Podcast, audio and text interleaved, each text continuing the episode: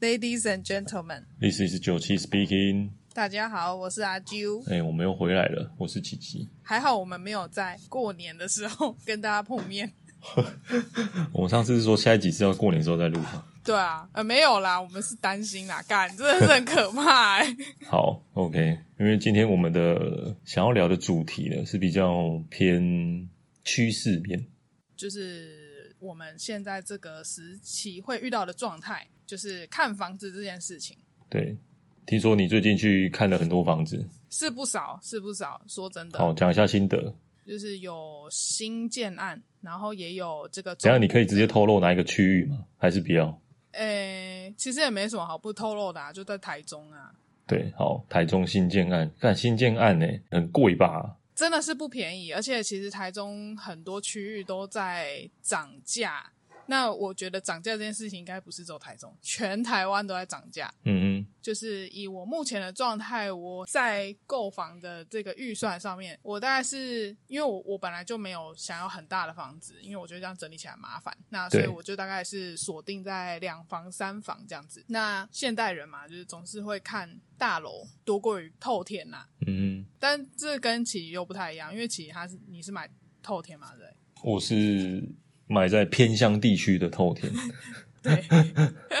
真的很偏乡。对，很偏乡。我们附近就只有方圆五百公尺有 Seven 而已，Seven 只有 Seven 而已啊。Seven 真的是很强大，你们家应该附近都是农田跟道路吧？凤梨田啊，然后竹林啊，交流道啊，真的是蛮。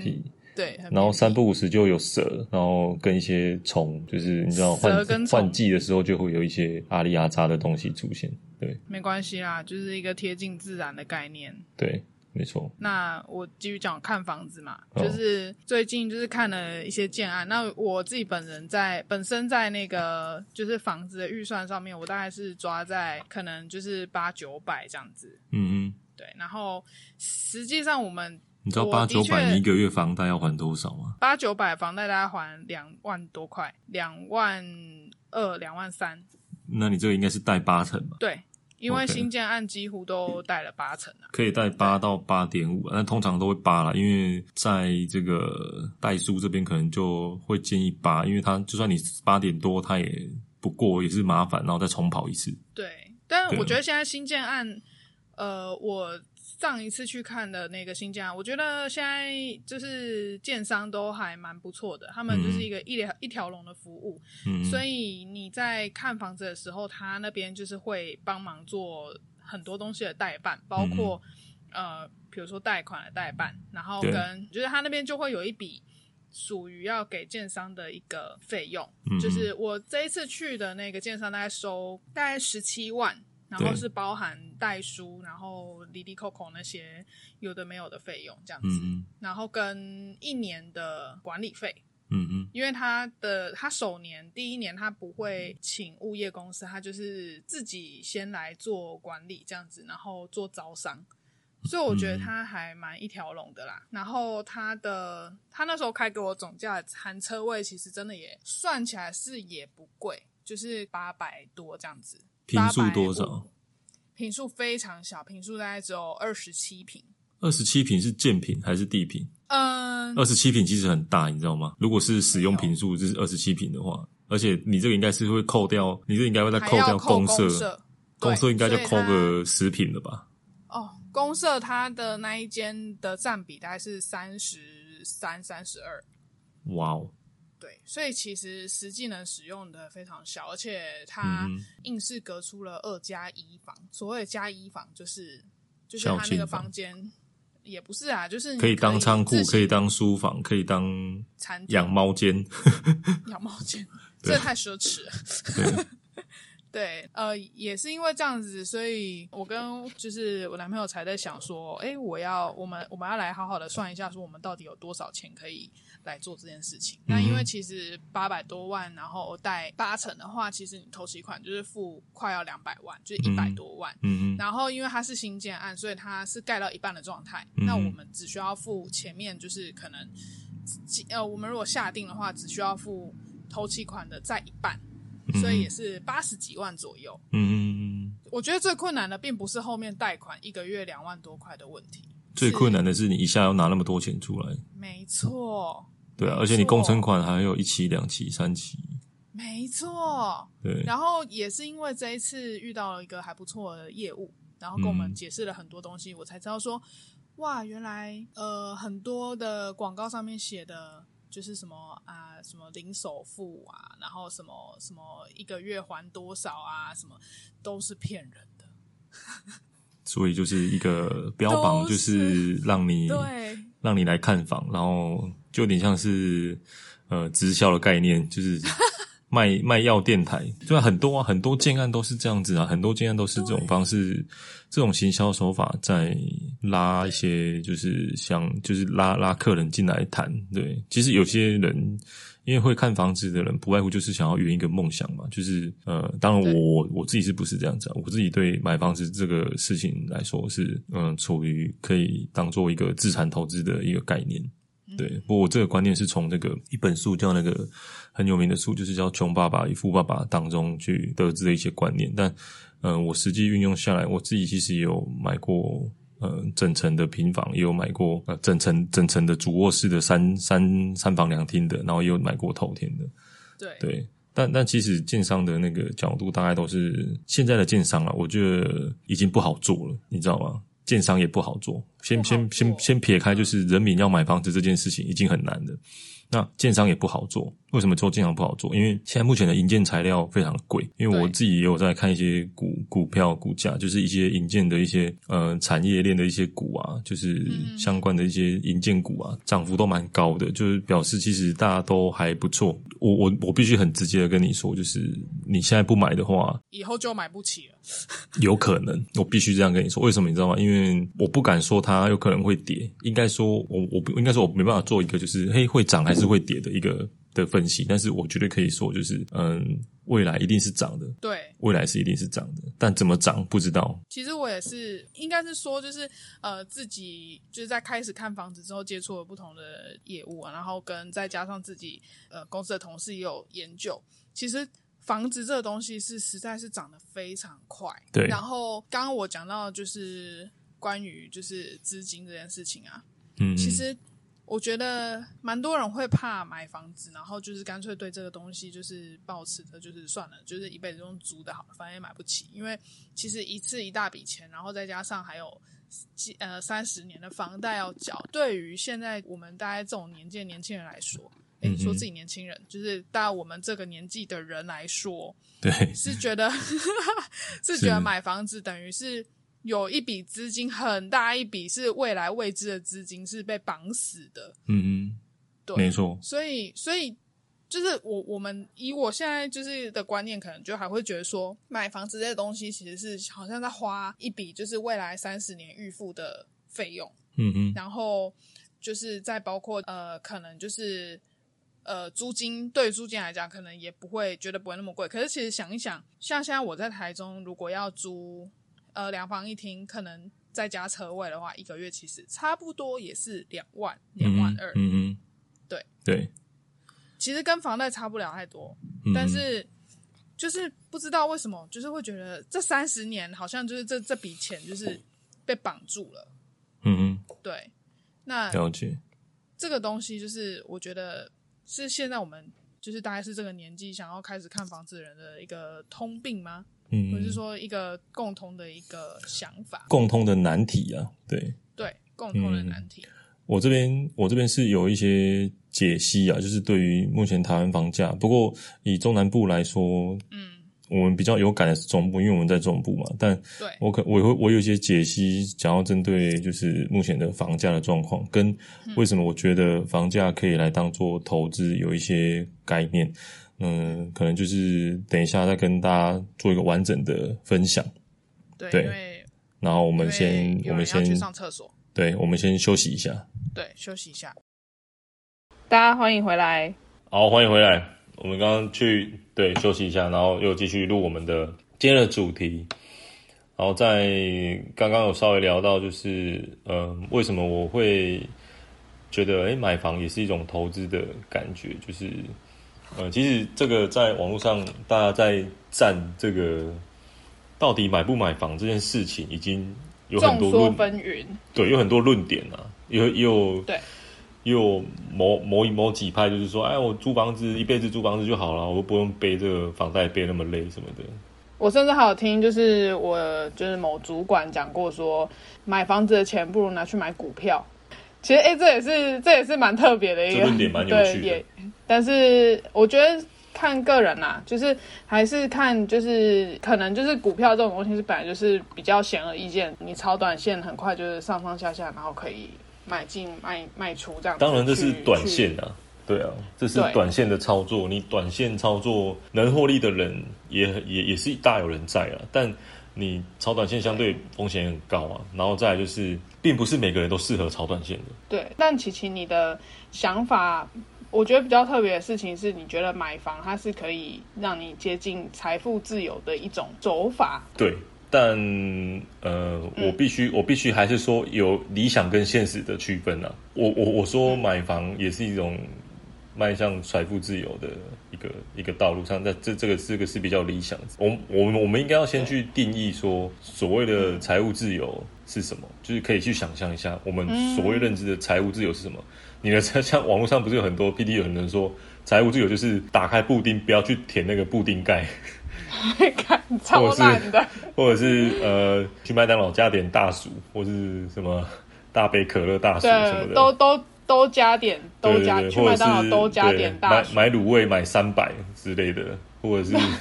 去去 这其实还蛮幸福的。对啊点烤鸭只吃皮之类的，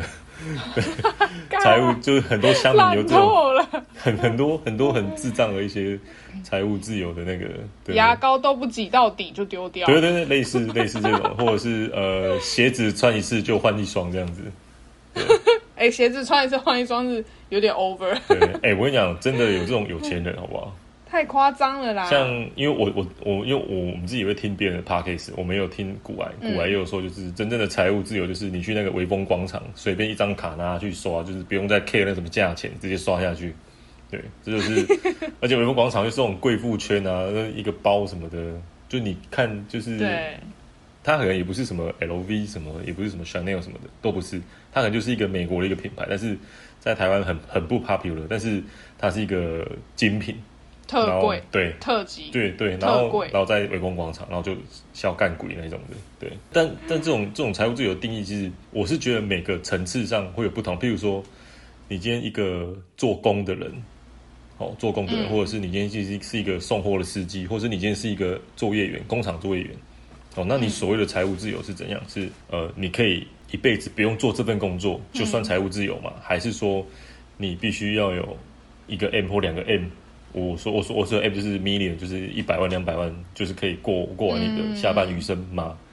对，因为你的第一心态上的奢求点不一样，你的需求点不一样。我今天我今天吃 low 马本我会饱，但是有的人就是要吃王品，那个定义上又不太一样。所以财务自由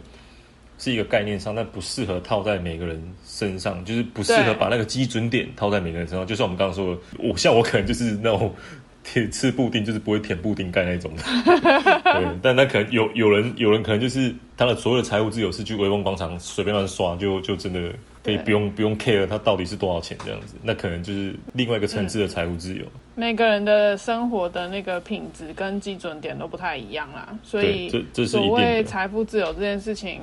对这件事情就是还是会看生活的水准跟你一般一个月必定花费的那个水平是在哪里。对对，对没，错。那对，哎、所以所以，请你说，就是买房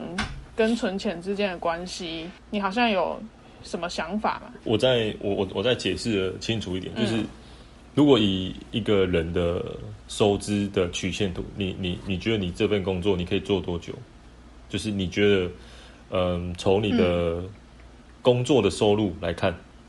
然后再嗯生活的支出来看，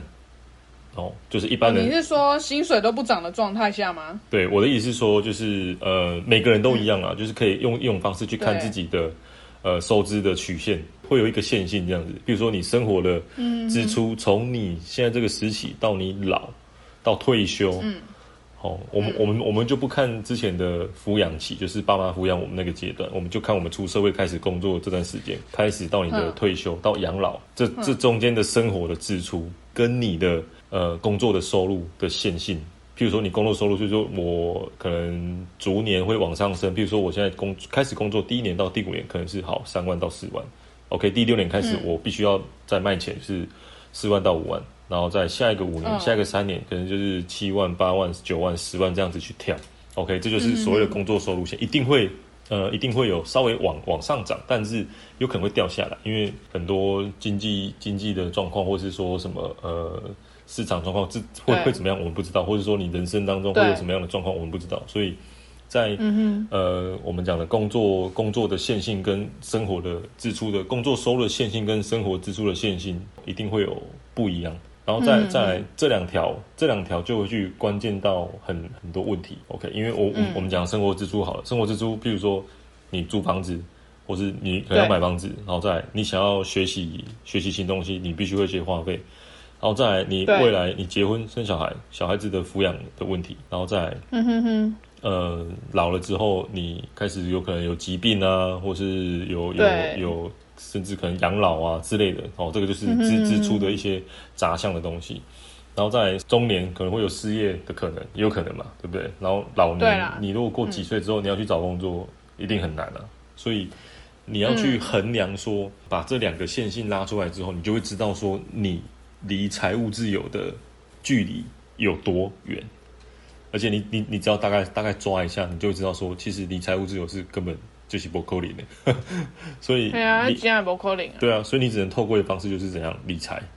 就是投资。嗯，投资理财，就是人家不是很常说什么，已经这这句话已经讲到烂掉，你不理财，财不理你这样子。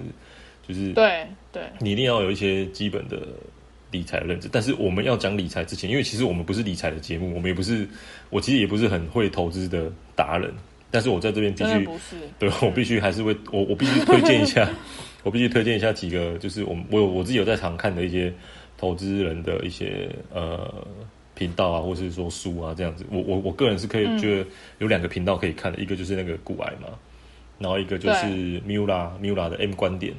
就是他也是蛮蛮厉害的一个那个投资人，就是我我我自己就是听这两个，我觉得在观念上的建立就蛮足够了。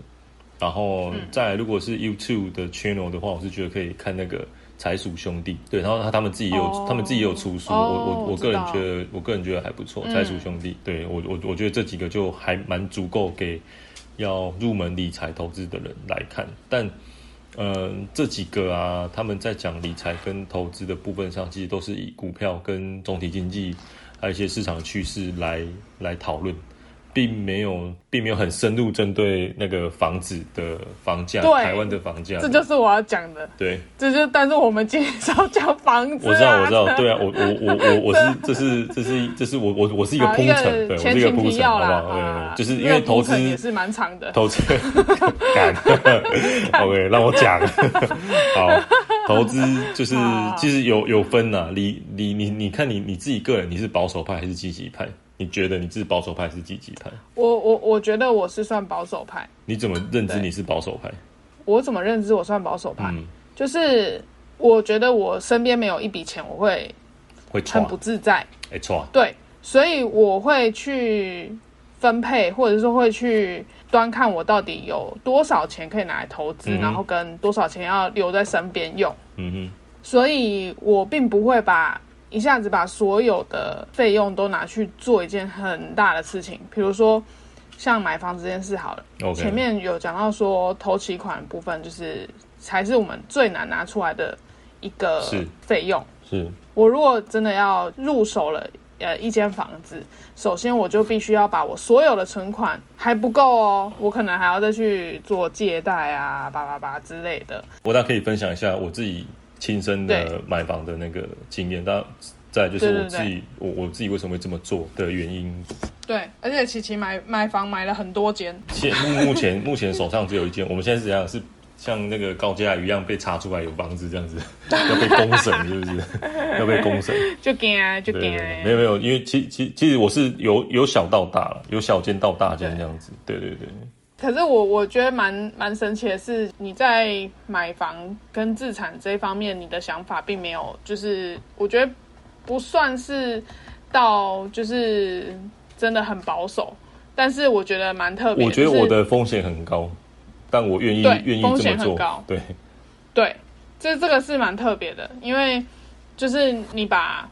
就是买买房子这件事情看成是储蓄，是啊，但是它但是这个钱它又不是真的钱的形式在你的身上，嗯，而是房，对。所以变成其实我们之前有讨论过，变成你可能身边不会有一笔像我一样，就是会有一笔紧急备用的感觉，嗯哼，就是这个费用不会像我可能会存一笔，可能就是比如说呃两三万块，然后放在身边、嗯哼这样子，然后随时如果有一些突发状况，我就可以拿来用。嗯哼，你有点 all in 的感觉，但是其实你的钱全部都是在那个房子里面。可以这么说，可以这么说，对。但但我、嗯我自己我自己的调配啊，其实嗯人家都会说，呃，开源节流，开源节流，但其实这是两件事嗯情。我们把开源跟节流要把它拆开来看。你开源，你有办法在目前现阶段，你有工工作之余，你还有办法做到开源吗？这是一个问题。然后再来节流，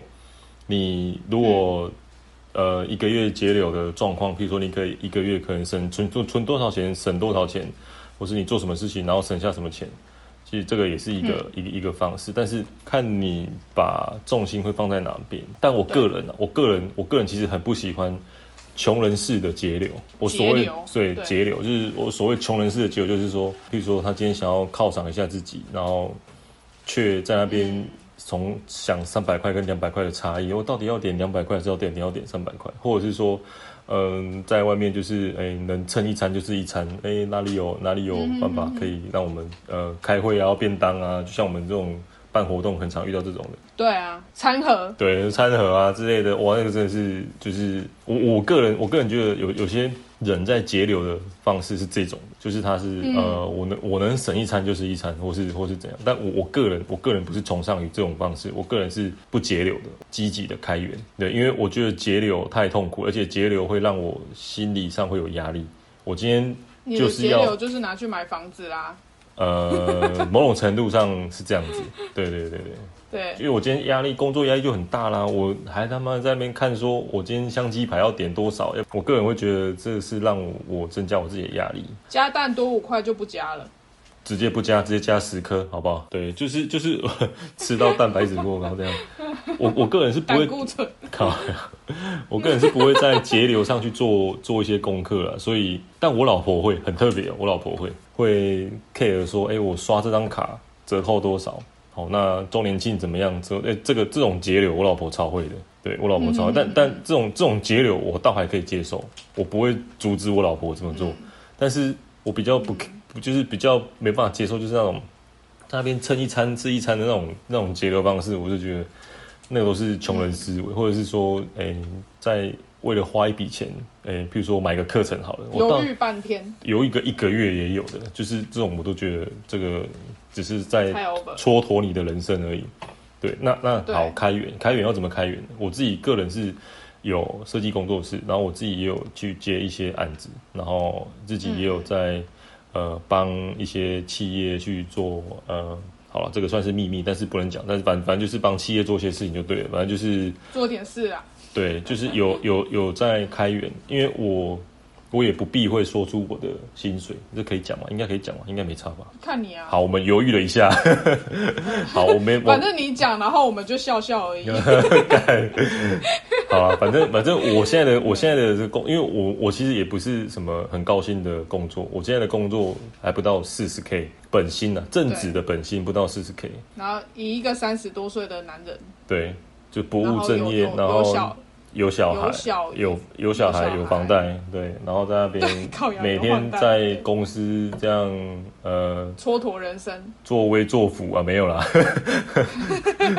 对，欺负新人欺。负哎、也没呃没有，我绝我绝对不会做这种事的、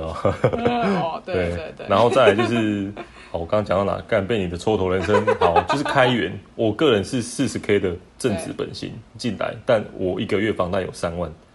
三万哦。对，你看一万块我要怎么过生活？一万块我要通车、通勤，然后电话费，然后阿里阿扎吃，对不对？然后偶尔娱乐一下，嗯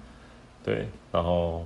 我觉得很多人在去规划自己薪水要怎么切的时候啊，不是有什么六等份、七等份、八等份，很多种切法，反正网络上很多。你就直接一半哦，没有，我我我是没办法切，因为我就是直接 全部切的，对我就是直接 全部都是供奉到皇太后那边，让她自己去出去去运作这样子。其实其实我我觉得各种切法都有各种道理，那那都 OK。只是我觉得要因地制宜，就是呃对因人而异，对，就是比比较多就是像你的切法一定会跟我不一样。所以，对每你每个人切法适合切切的比例上一定是不同的，OK。然后再大原则就是开源的方式能不能让你增加到你你你每个月固定有收入进来。像我自己目前，嗯，光是我呃设计工作室这边的案子，跟我在外面帮人家呃做接其他案子的的的收入，做点事，对，大概加一加，做点事，但是对，但是其实不能算月薪，因为。我们这种接案的都是有点像是摆摆你的 project 的提成，就是你可能两个月帮他做一次，三个月帮他做一次，你有可能跟玩股票短线一样，跟短冲一样，你有可能你有可能前三个月你完全都没有收入，可是你有可能第四个月，他妈你收入是你半年的收入，有可能。嗯，所以我我我自己我自己目前像好了，不我也不延不延许说，就是我现在到今年度现在十一月呃，今天是十一月二十六号嘛，就是。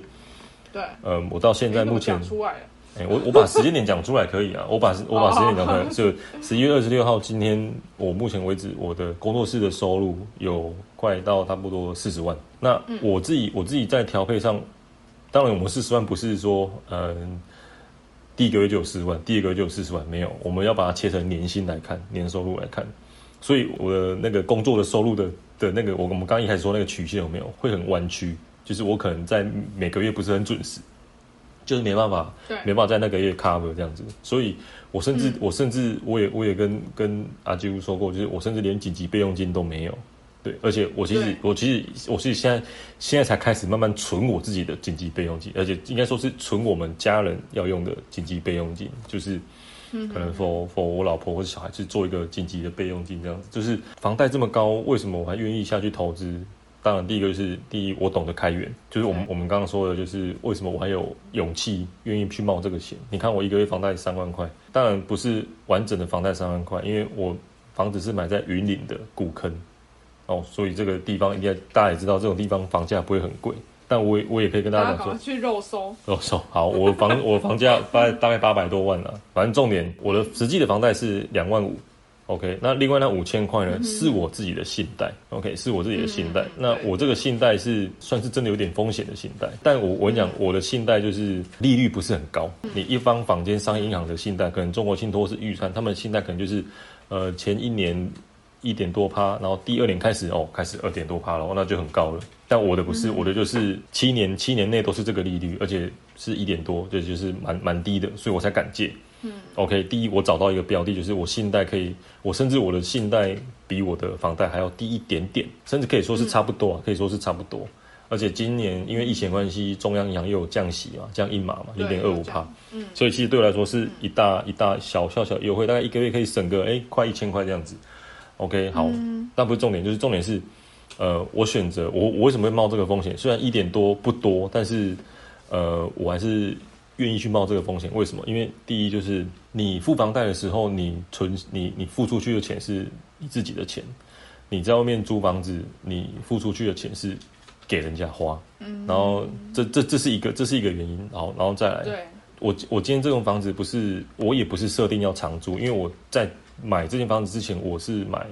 整层主卧的透，呃不是透天，就是整层主卧电梯大楼那种。的，就是我我买我买我买那个房子的时候，你只有买电梯。诶，我没有买电梯，电梯不用买，电梯是公社，看我呀。好好，重点是我我在换房的时候，换换到现在这间房子的时候，我也跟自己说，就是我那时候当时候那间三房两厅卖掉之后，我其实有偷偷的拿一笔钱去日本玩了玩了一下，就是也花了花了几万块，但我觉得我我自己就觉得说，哎。这样花下去不是办法，应该要再再来找房子，再再来自自产这样子。我在前段也有说到，就是我是因为，呃，穷爸爸与富爸爸的的那个理财的观念来来去设定我要怎么样去做我的财务规划，就是你一定要有正正向的资产。我之前买那间三房两厅的时候，我其实是不住在那边的，我买了之后我是租出去的。对，OK，嗯，我买那间的时候，我的房贷一个月才七千，哦，七千到八千，嗯七千快八千啊，不等。然后，然后再来就是我一个月出租出去的金额是一万二。嗯，哦，你看哦，这个这个是不是我就从中从这中间就赚了四千块？大概扣一下嗯一些杂利啊杂的成本，大概你至少有赚个两千块。OK，嗯，你看别人在帮我付房贷，这就是一个为什么会有这种这种这个贫富差距的原因之一，就是你有买房有租出去的人，哎、我没我没有做任何事情的，我一个月有两千块可以拿。那你知道你知道现在 M 型社会下有多少人在做这件事情？有多少房东，譬如说甚甚至二房东也有，有多少人在做这件事情？我讲一堆啊，对一堆。对，真的，真的是一堆，而且你刚刚看你你光是看台中这样就好了。台中，嗯，你可能像我我之前买的那个地方，六百多户啊，全部整个社区六百多户，三房两厅那里六百多户，真正有住在那边的，真正有住在那边的屋主，大概不到一成啊，其他都是其他都是出租的，租客，其他都是租客，其他都是完全绝对是租客，而且一看就知道是租客了。对，而且甚至、甚至我卖出去的时候，也是他也是要来当租客的，他也是要准备要出租给别人的。要出租的，对他也是准备要出租，我就跟他说这个投报率算算是打得过，因为我那个时候就是想说嗯。准备要换透天，因为我觉得我我算一下，我是觉得我可以我可以换透天，所以我才我才而且我还可以去日本玩，所以我那时候是算有点小赚，对，算有点小赚，所以我卖掉之后呢。我去日本，去完日本，我想说不行不行，这样花下去，我觉得应该要来要来准备要再再来自产，所以我才会想说再来摄取一下云林这一带的房子。其实我那时候买这里的时候，我也看了很多，看虎尾，看斗南，嗯，甚至看到石龟就蛮偏僻，石龟。石龟哦，那真的蛮我那超级偏僻，而且一定有很少人知道那在哪。对，然后应该说我调查没有够仔细，但是我觉得我买到这间嗯我也算 lucky，、就是自己还可以、嗯嗯还可以捡到，因为我我买这里其实是算最后两三户，就是已经快卖完了。嗯嗯，对，所以其实其实算有点捡到，而且我觉得这边不错的原因是看得到那个剑湖山，诶，这样会不会大家都来找我？对啊，一定的啊，对，好，我就肉收啊，反正不管大家收起来，好，其实其实其实我也不常住这里啊，其实。马上改口，立刻讲，对，马上改口，让大家大家找不到都租出，去，都租出去，让大家找不到。反正反正就是重点就是回再回归回来，我们我觉得我每次讲都会一直偏出去，好，一直回啊，一直要回归回来。歪题啊，对对好，反正重点就是为什么我愿意愿意冒这个险呢？其实我要讲重点是，我有办法有效的去运用我开源的方式。那我们可以再找时间讲一集，我怎么去做开源这件事情。对，这个这个可能会讲很讲讲很多，因为我我开源的方式有很多种。然后再来就是我愿意为什么愿意冒这个险？其实其实我锁定的就是房子不会降价。目前的房子，我觉得了，大概在几年内还不会降价，因为我因为我自己也有在看股票，一些银建的题材，其实那个涨涨起来，你就可以看得出来，大概从一零五、一零六、一零七到一零八、一零九这几年下来，它的涨幅是一直有在上去的，并不是一直往下掉。那这相对的会反映到建商或是营造厂或者营造公司，会反映到上去之后，他们他们甚至因为他们成本提高啦，势必一定会涨价。OK，势必一定会涨价。那涨价之余，它就不可能再再往往下往下掉啊。然后再来就是台湾，你说台湾现在少子化吗？确实是少子化，但是我们没有一直在少下去了，就是已经已经到这个点了，就是还没有很明显的一直往下掉，有开始在持平。嗯哼哼，所以当然当然这个说这个有点太远了，因为一个一个小孩子从小到大要到他买房子要要多久？二十年、三十年不知道。但以目前角度来看，很多的人都会觉得说买房是一件很难的事情，买房是一件超级难的事情。但是你可以去算一下，像我像我有跟你讲，运用得宜的话，就会是一个很好的存钱的一种方对式。对，像我我我有跟你说，你你可以去算一下，你预计要租屋租多久？对对，然后你你怎么你怎么去看你什么时候要买房的这个时间点？其实其实这个要去细谈，会比较像是摆个案再谈。对啊，因为其实这个这个案例没有办法用在每个人身上，上，对，没。错，因为我我我讲我的案例是这样子，但不一定每个人都一样，都是只分享一下我我自己对这件事情的的做法跟看法，这样子。但我觉得观念是通用的啊，就是观念是通用的话，就是要看每个人的每个人的认知的。因为像我说的，有的人就是想要租屋啊。像我一个朋友，他就是、嗯他从小我们国小同学，他从我们小时候说他家就是租屋，到现在他们家也是租屋。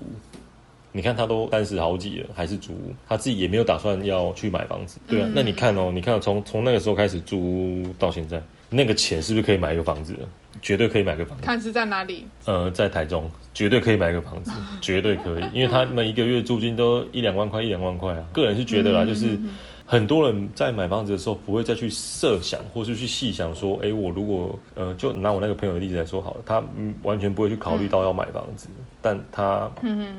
他也清楚的知道说，他一直租屋是很烧钱的，他也他也清清很清楚的知道，那他。他却没有下定决心要买房子或什么之类，没没没有，就是真的是万事起头难啊，对就是真的就是那个头期款，你真的没办法拿出来，对。不过要凑这个头期款的方式其实是蛮多种的，就是看你愿不愿意凑。因为像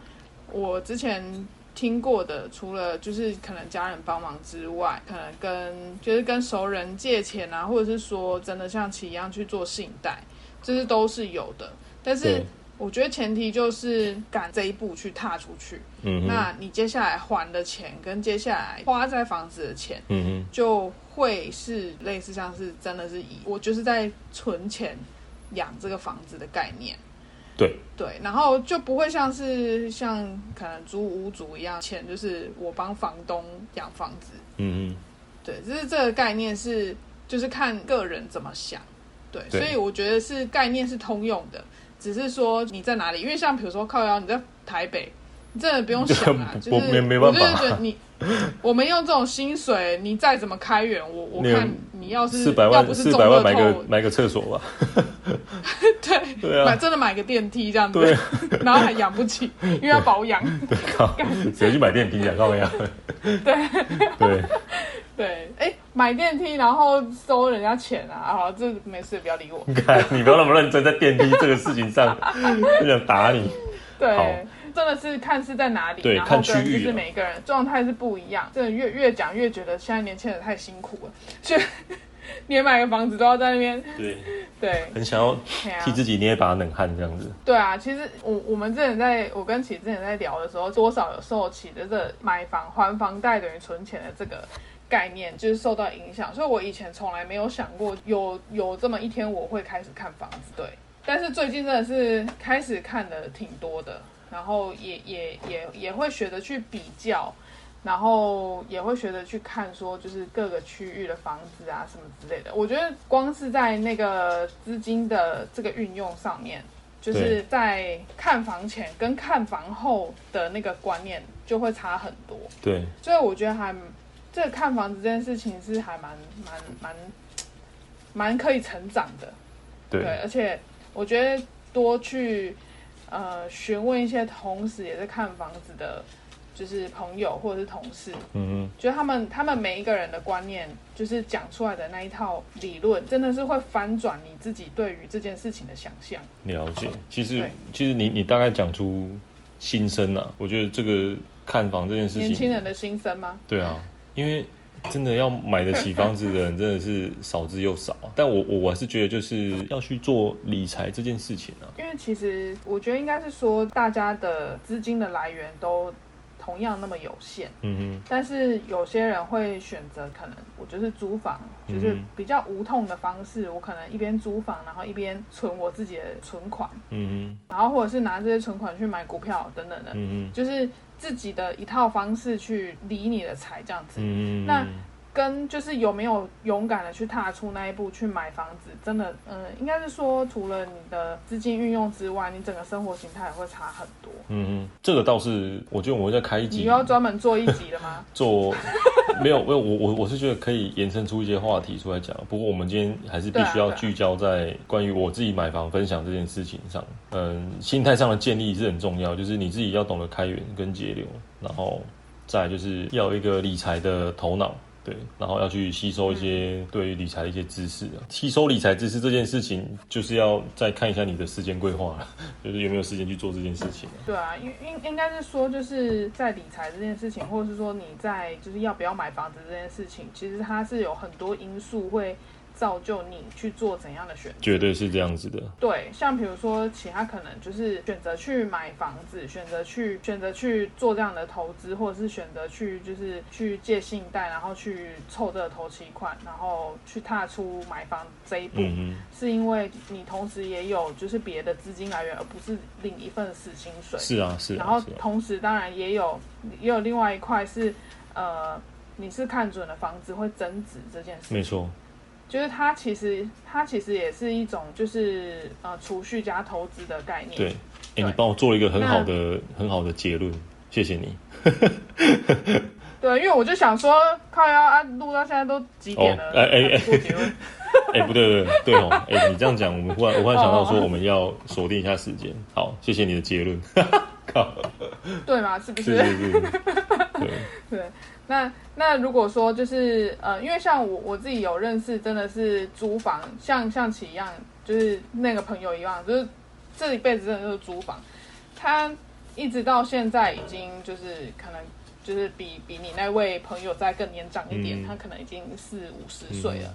他其实在于就是储蓄啊或者什么，他其实有累积一定的一定的财富，可是问题是他现在买不起任何房子。嗯，因为他之前他在可能二三十年前他没有他没有去踏出那一步，所以变成说他现在要买也买不起。嗯，那他最他其实，在这件事情上是有后悔的，嗯，但是我并没有，我并不觉得他就是不买房这件事情是值不值得后悔。嗯对，因为这个是当下可能他在选择，就是他的生活方式跟他理财的方式有关对系。他可能就是拿着钱，然后就是一直去存定存，嗯就是我就是用储蓄，我就是用节流来来做我的主要理财的方式。嗯就是这种人大有人在啊。嗯说实在，就是在开始看房子之前，我也大部分是这样的想法。嗯对，我觉得，我我觉得，我觉得今天的这个话题上比较多是选择啦，因为真的有会有两派说法，就是我也可以租屋，我不用在这边背压力，我活在当下，我也可以过得很开心。那你真的背了房贷，对，不用缴税。你真的背了房贷，像我这样子，我我必须说真的，我必须说真的，真他妈的很累，真他妈超累的。像我现在等下录完，我要继续继续赶我的案子，我也没办法，而且而且 阿啾不知道绑抓着我抓着我录 podcast 不知道抓几次了，我都每次都被他抓着打这样子。对，因为自己自己没有了，我没有办法打。哎、就是腾出的时间真的是少之又少，甚至我现在还要陪陪家人、陪小孩，所以就是在二十四小时当中是属于自己的时间，可以说是零，好惨哦、我觉得好惨哦、对我除了睡觉，睡觉是自己的时间。其余的时间就是在替人家工作，然后就是在做案子，然后再陪家人这样。其实，其实我觉得这个是必须要去慎选的，就是选择啊，就是要去慎选。你如果真的要这么做，你真的会累到爆。那你如果生活品质会没有，但是我的心态就是比较那种呃喜欢尝鲜、喜欢新鲜感的，所以对我来说，这种这些事情我觉得还蛮刺激、还蛮好玩的。所以我我才会说，就是某种程度上还是看每个人的个性跟性格啊，对啊，嗯嗯对啊。好，好，我觉得今天差不多好了。我觉得今天差不多我们。我们真的不能再下去哎、了。你是说不能下去是这样？我们又要哎、不是我，我记得我们上一集也是录了在五快快一个小时，然后我就心想说，好，我们这一集一定要好好控管时间。好，结果你你你看一下，就是现在这个部分，嗯、这个 OK，好，好，呃，谢谢谢谢各位观众朋友的收听，那好了 哦，真的是。，OK OK，好，好啦，我我我我跟你说，就是我我我们其实做这件事情，就是我们录 podcast 这件事情，其实我们是有那么一点点小野心啦。嗯，然后我们也希望说可以再稳定一点出我们的内容。对。我觉我觉得我们像是那种小资族的分享，我们也觉得我们没，因为我们也不敢说自己是很、很哪个部分的专业的领域。没有，我们我们什么东西啊？我们我们什么都不是，哎你上几次也这样讲，对，我们什么都不是啊！拜托，我们就是一个 聊天，就是大家可以当一下白噪音啊，或者是什么上课，但我跟你讲啊，就是什么都不是的人也很多啦，所以 我我们也不用太哇，担心。这个安慰，我们这个安慰，同温层这个安慰很厚够哎，这个安慰很够，这个安慰很够。对对对对对啊，OK，对。那我们今天就到这边喽。好的，好，那大家我们下次，再见喽，感谢各位拜拜。收听，拜拜